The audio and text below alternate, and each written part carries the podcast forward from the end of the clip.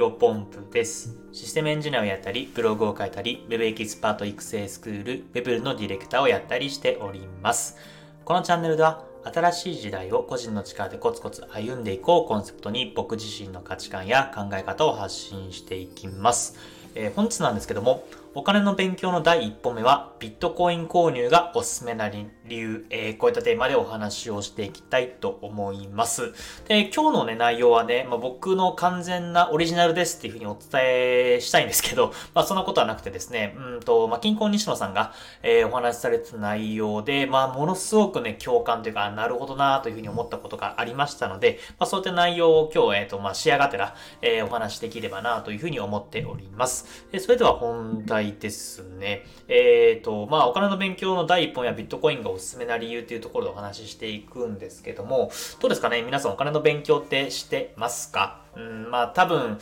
えー、この放送を聞いてる多くの人はしてもらえてるなと思うんですけども、まあどちらかというとなんだろうな、えっ、ー、と、この放送聞いてない方が えー、回答するかなと思っています。で、まあ例えばなんだろう、お金の勉強っていうと、まあ投資をして、えっ、ー、と、インデックス投資とかをすると、まあ4%ルールとか、えー、聞いたことあると思うんですけども、例えば、えっ、ー、と、1億円持っていて、その1億円を全部インデックス投資に、えー、S&P500 とか、えっ、ー、と、EMAX シル、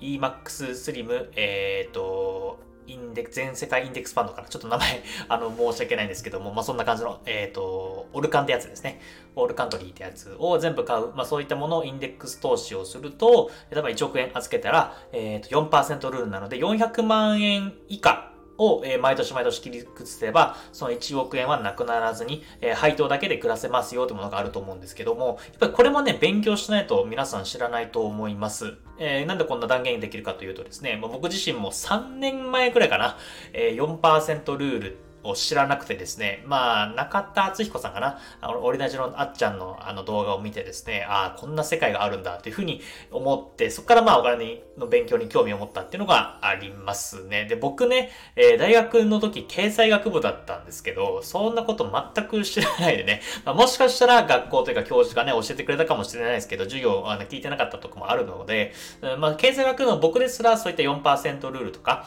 えー、投資の勉強っていうのはかなり避けてきた。まあ、避けてきたというよりは、なかなか興味を持たず、まあやっぱ怪しいものだなというふうに思い思ってしまって、思い込んでしまって、えー、距離を遠ざけてたのかなというふうに思っています。で、まあ、ここから、うんと、その、もう少し深掘りしていくんですけども、まあ、金婚西野さんが言っていた話によるとですね、まあ、やっぱり、うんと、円安だったりとか、えー、物価高の影響、あとは、まあ、ちょっと最、結構数年前か、ありましたけど、えっ、ー、と、老後2000万問題みたいな感じでですね、まあ、結構日本が将来やばいよ、みたいな、えー、話題が、まあ、結構ニュースメディアとかでも、うんと、取り上げられるようになってきて、まあ、やっぱり日本国民も全体的に、えー、このままじゃまずい、ちょっと投資の勉強をしてお金を増やそうみたいな動きがなっているみたいです。で、まあ、ファイナンシャルプランナーさんに向けてね、若い人たちが結構相談する機会というか件数が増えてるらしいんですよ。で、そこで、まあ、NISA とか、えっ、ー、と、イデコとか、ま、そういったものをやって、まずはそういったものから非課税の、えー、税金の優遇を受けられる、うん、と国が用意している、なんだろうな、えっ、ー、と、投資の方法をまず実践して、え、お金の勉強していきましょうよ、みたいなことをね、ファイナンシャルプランナーの人が、あの、若者に説明するらしいです。で、まあ、若者もちょっとじゃあ分かりました、検討しますって言って持ち帰って、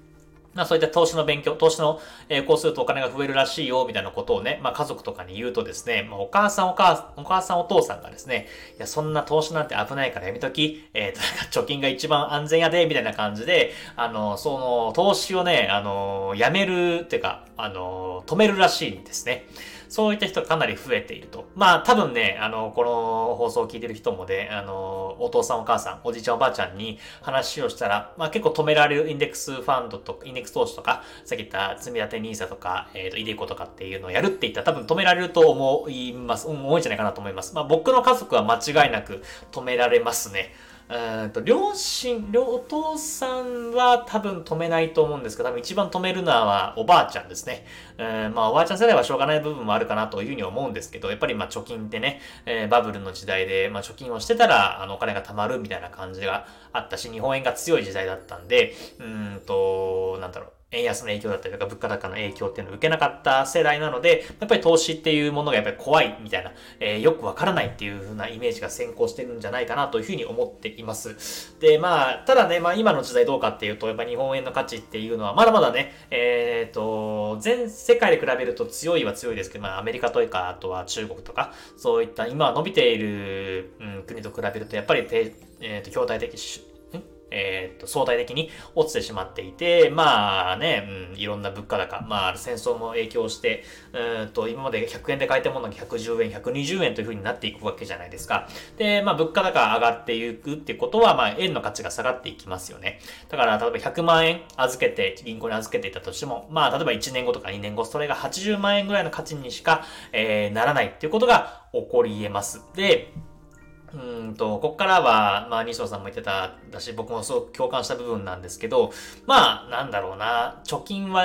あの、あんまよあ貯金をするよりも投資して、えー、お金増やしていきましょうよっていう今の話、だったさっき言ったように100円で買えたものが120円になってしまう。逆に100円で貯金で円にしたままに預けておくと、えー、80万円の価値になってしまうっていうのは論理的にはわかるんだけども、やっぱりなんか、うん、感覚的にわかんないっていうか、あの、そんなことあるっていうふうに思う人も多いんじゃないかなと思います。まあ僕もね、うんと、その、なんだろう、感覚的に、えー、そういったお金が、の価値が下がっているっていうのを、ものすごく、えー、と感じ取れてますかっていう質問をされたら、多分答えはノーですね。まあ、データ的にはやっぱそうなんだけども、まあ、そんなに1年前と生活の水準っていうか、支出っていうのは変わってないのかな。だからまあ貯金するのがいいのかなっていう気持ちも、えー、わかります。ただここはさっきも言ったように、うんと、お金っていうのはどんどんどんどんここ目減りしていく。まあ、1年だったらそんなに変わんないかもしれないですけど、5年間で考えたら、例えばマクドナルドもハンバーガー、えー、80円とかだったもののが170円とかね。あとこの前僕びっくりしたんですけど、ガソリンとかもめちゃめちゃ高くなってましたよね。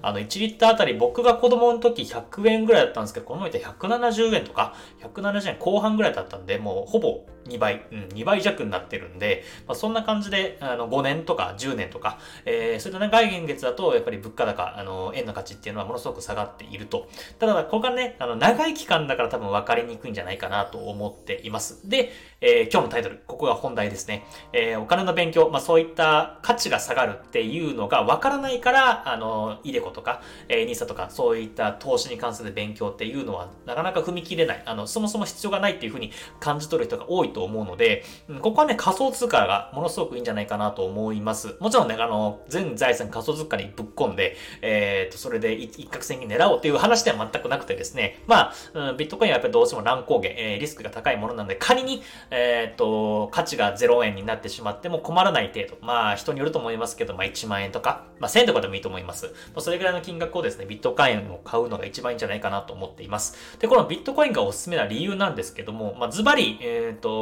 ビットコインの価格が乱高下するからですね。まあ、やっぱり、えっ、ー、と、さっきも言ったように、日本円だと、まあ、1年でも結構価値が分かりにくかったり、で、まあ、5年とか10年で初めて、あ、こんなに高くなってんだな、2倍ぐらいなってんだな、というふうになると思うんですけど、ビットコインっていうのはですね、まあ、ビットコインに限らず仮想通貨っていうのは結構1日で平気で、あの、価値が10%とか20%の目減りしたり、まあ、逆に10%か20%上がったりするんですね。まあ、なので非常に価値が、えー、短期間で乱高下というか、上がったり下がったりするので、あこんな感じで、えー、円の価値というか、この通貨の価値、えっ、ー、と、お金の価値っていうのが変わるんだなというふうに、えー、実感することができます。まあ、このビットコインの皮切りに、まあ、ビットコインもこれは短期間だけど、日本円も、えー、長い期間をかけてこんな感じでビットコインのように、えっ、ー、と、まあ、ビットコインぐらいそんなにね、あの、50倍とかになったり、えっ、ー、と、50分の1になったりとかはしないと思うんですけど、まあ、そんな感じでですね、ビットコインってこういった通貨っていう価値が、あの価値が変わっていく、移り変わっていくっていうのを体感すればですね、まあもしかしたら日本円も同じことで、えー、日本円も、うんとこんなに短期間ではないけども、長い期間をかけて、えー、価値が目減りしていくっていうのをものすごく肌をも、肌身も持って、えー、肌感覚で感じ取ることができるんじゃないかなというふうに思っています。まあ、ですので、お金の勉強の第一歩目っていうのは、えっ、と、ビットコインを購入してですね、まあこの価値、通貨の価値が上がり下がりするっていうのを、えー、実感をして、まあ、そこから勉強を始めるのがいいんじゃないかなというふうに思思った、えー、西野さんの放送を聞いて改めてあの共感したっていうお話でございました。それではですね、本日も新しい時代を個人の力でコツコツ歩んでいきましょう。お疲れ様です。失礼します。